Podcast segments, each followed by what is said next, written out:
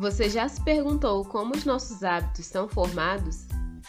Se você quer saber, fica por aqui, porque a Neuropsi explica.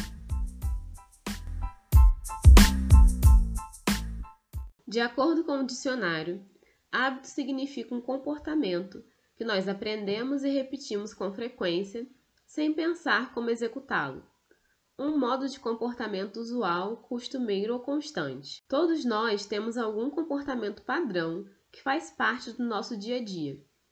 Seja tomar um chá antes de dormir, deitar do mesmo lado da cama ou escovar os dentes sempre da direita para a esquerda. O nosso cérebro cria hábitos como forma de poupar energia, agindo no famoso piloto automático. Sabe quando a gente nem precisa pensar para fazer alguma coisa? Então, quanto mais hábitos nós criamos, mais fortalecidas são as conexões neurais envolvidas em determinada ação. Os gânglios da base, localizados próximo ao cerebelo, são as estruturas cerebrais que, além de estarem envolvidas nos processos cognitivos do movimento, como planejar e executar ações motoras complexas, atuam na formação dos nossos hábitos.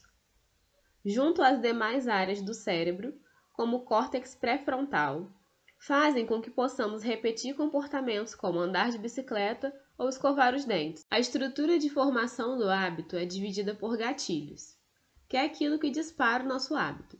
Um comportamento específico é iniciado após o gatilho.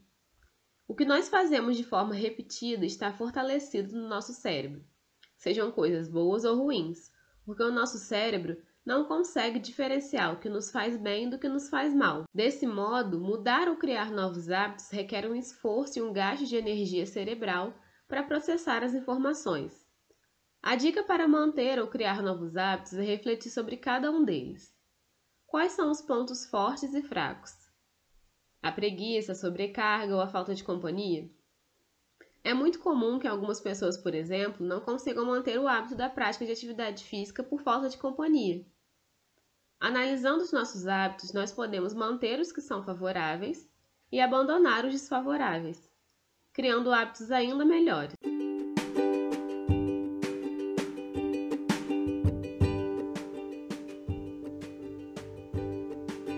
Esse foi o nosso podcast de hoje, a Neuropsi Explica, versão A.